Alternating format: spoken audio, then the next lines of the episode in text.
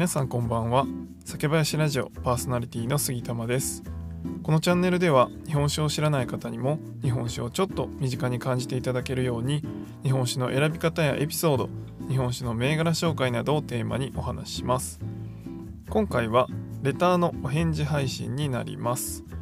まずいただいたレターを読みますね。はじめまして。少し早いですがバレンタインに贈るものについて質問したかったのでレターを送らせていただきました。ワインと日本酒が好きな恋人にチョコレートとお酒を贈ろうと考えております。恋人がイタリアンの料理人で普段ワインの方が多いのであえて日本酒の変わり種っぽいものを贈りたいです。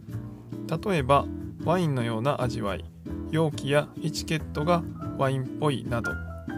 人気があるものとかだともう2月分も完売していたりするみたいでどう選べばいいのか焦ってます。好みは味覚が割と何でも平気な方なのでどんなものでも飲めると思います。お時間ありましたらご回答お願いいたします。ということでレターをいただき本当にありがとうございます。えー、ちょっとね残念ながらお名前が書いてなかったのであの直接お送りできないのですが今回のこの配信を聞いていただいているといいなと思ってます。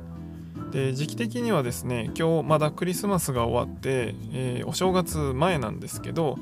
まあせっかくねいただいたので早速お返事させていただこうと思っています。でねそれにしてもね恋人へのプレゼントにチョコレートとお酒ってめっちゃ素敵ですよね。しかも恋人の方がイタリアンの料理人ということで若干ハードルが上がっている気がしますが、えー、僕なりのあのセレクションでお送りしたいなと思ってます。でねしかもね日本酒を選んでくださると本当に嬉しいしあの僕にご相談いただいたっていうのもこの音声配信を始めてよかったなと本当に思っています。ありがとうございます。じゃあえっとまずですね今回はそのリクエストにお答えして3銘柄ほどご紹介したいなと思っています。まず最初に、まあ、ワインっぽい容器というところと、えっと、ワイン酵母を使ってるっていうところで九州の日本酒をご紹介したいと思います、えー、福岡県三井の寿の三井の寿ワイン酵母で作った純米吟醸です、えー、こちらですねボトルもラベルも結構見た目がめちゃワインっぽく作ってあります。ただあの飲むとですねワイン酵母を使われてるんですけど結構しっかり系の日本酒の味がします。あの確かにワイン酵母使ってるのであの酸味が普通の日本酒落ち着いた系の日本酒に比べるとなんか酸味が多いかなっていう感じはするんですけど、まあ、それよりもですね穀物感というかなんかお米感が結構あります。なのでちょっとその見た目とあの中身のギャップっていうのがまあ面白いかなと思ってこちらをご紹介しました。あのしっかり冷やして飲むことをおすすめしますね。あまりこう温度が上がっちゃうとどっちかというとその穀物感というかお米感が強くなりすぎちゃうのでそのワイン酵母の、あのー、ちょっと酸味があるフルーティーな感じっていうかそういうのがなくなっちゃうので、えー、どっちかというとしっかり冷やして飲むことをおすすめします、まあ、ただ温度が上がったら上がったでどっちかというと日本酒っぽい日本酒らしさを味わえるかなとも思いますがその辺はあのお好みに合わせて楽しんでいただければなと思います。こちらはですねあの今回のリクエストにはぴったりなんじゃないかなと思っています福岡だと住吉初版さんとか轟酒店さんは僕はよく行くんですけどどちらにも取り扱われてましたえっと、オンラインストアにもあったので、ちょっと概要欄に貼り付けておこうかなと思います。是非チェックしてみてください。で、2本目なんですが、長野県のワイナリーが作っている日本酒をご紹介します。長野県オブセワイナリーのソガペールエフィスっていう銘柄になります。でですね、まあ、この銘柄ご紹介するか正直迷いました。っていうのはあのー、こちらワイナリーが作っている日本酒なのでかなり流通量がですね少ないんですよね。でしかもめっちゃ人気なんですよ。なのであんまり手に入らないかもしれないです。ちょっと置いてるとこもどこにあるかわからなくて僕がよく行くあの酒あの酒屋さんですね。には取り扱ってるのを見たことがないので、まあ、福岡も僕が行く範囲と別の範囲僕はもう基本、えっと、電車で行ける範囲しか行けないので、まあ、あの轟酒店さんとか住吉藩さんに行くんですけど、まあ、ちょっと車で行けば行けるところとかもたくさんあるので、まあ、そういうとこに行けばもしかしたらあるところもあるかもしれないんですが、まあ、どちらかというと関東の方が取り扱ってる、まあ、大きな酒屋さんが取り扱ってるっていうイメージはあります。なのでちょっと探すのが大変かもしれないですが、まあ、ただ美味しさは抜群でいい感じの酸味と、まあ、甘さっていうのがたまらない銘柄になってるのでちょっとご紹介しようと思って、えー、これを選びました。で、まあ、僕も、ね、先ほど言ったみたいにあんまり見かけたことがないので1回か2回ぐらいしか正直飲んだことがない気がしてます。だけどうまかったっていうのは覚えてます。なので味に関してはねあの自信を持ってあのおすすめできるんですけどちょっとあとは入手性だけですね。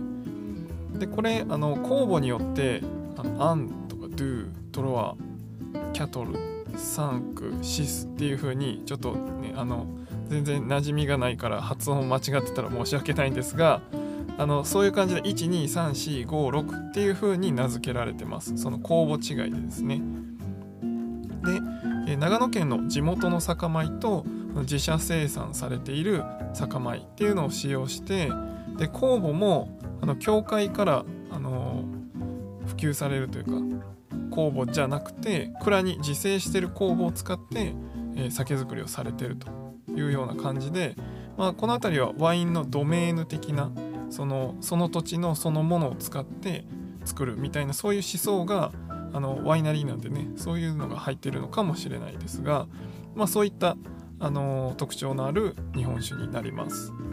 入手は難しいかもしれないんですがワイナリーが作っていることっていうのと、まあ、見た目もワインっぽいっていうところからいいかなと思ってご紹介させていただきました。これが2本目ですね。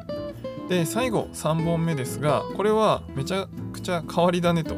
言われる日本酒をご紹介したいと思います、えー、奈良県倉本酒造さんの倉本64山田錦ですね。であのこの倉本酒造さんなんですが先日全国の酒蔵さんを回らせていただいた時にあの倉本さんは奈良県の酒蔵さんで、えーと、風の森の湯町酒造さんと、えー、三室杉の今西酒造さんと一緒にご飯を食べる時にあの倉本さん夜のそのご飯だけご一緒させていただいたんですがその時にその倉本酒造さんのこの日本酒を持ってきてくださいました。でもう飲むとですね日本酒とはまた全然違った味わいなんですよね。でなんというかハーブっぽいっていうか日本酒なのにですよ。ハーブっぽいっていうかなんか柑橘っぽい酸味があるみたいな感じなんです。で、まあ、この旅あの酒蔵さんを回らせていただいた旅はワインの大先生とご一緒させていただいてたんですけどその大先生が、えー、ワインでいうとソービニオンブランというタイプのワインにそっくりだと驚かれてました。ちょっとね僕はまだワインの知識が少ないんですけど、えー、ワイン好きな方ならこのソービニオンブランって聞いたらどういう感じの味か分かる方もいるんじゃないかなと思ってまあこちらをご紹介させていただきました、まあ、日本酒なのにワインっぽいっていうよりうん、なんかもう日本酒じゃないみたいなそういう新たなジャンルを生み出しているような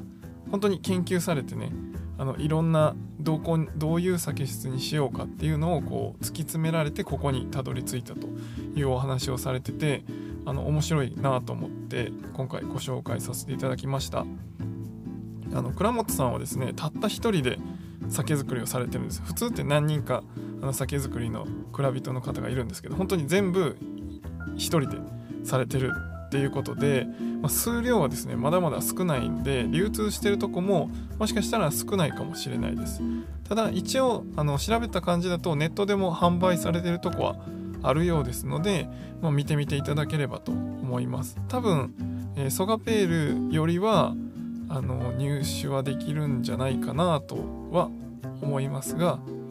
はい是非ちょっと見てみていただければなと思います、まあ、見た目は結構シンプルで全然ワインっぽくないじゃワインっぽくないんですけどそのワインの先生が驚いたぐらい中身はねワインっぽいっていうことだったのでご紹介しました。はい。以上3本ご紹介しました、えー、もう一回ご紹介すると福岡県のミーの寿ワイン工房で作った純米吟醸。長野県のソガペールエフィス。で、えー、奈良県の蔵元64山田錦。この3つですね。ご参考になれば嬉しいです、え、今回のレターの返信の配信に関しては以上になります。是非あの、今回のようにねレターをいただきましたらお返事の配信をさせていただこうと思ってますのでレターコメント DM など引き続きお待ちしております。是非是非ご意見、えー、ご要望あればご連絡ください。酒ピース。お酒のご縁で人がつながり平和な日常に楽しみを。お相手は酒林ラジオパーソナリティ杉玉がお送りしました。また次回の配信でお会いしましょう。良い夜をお過ごしください。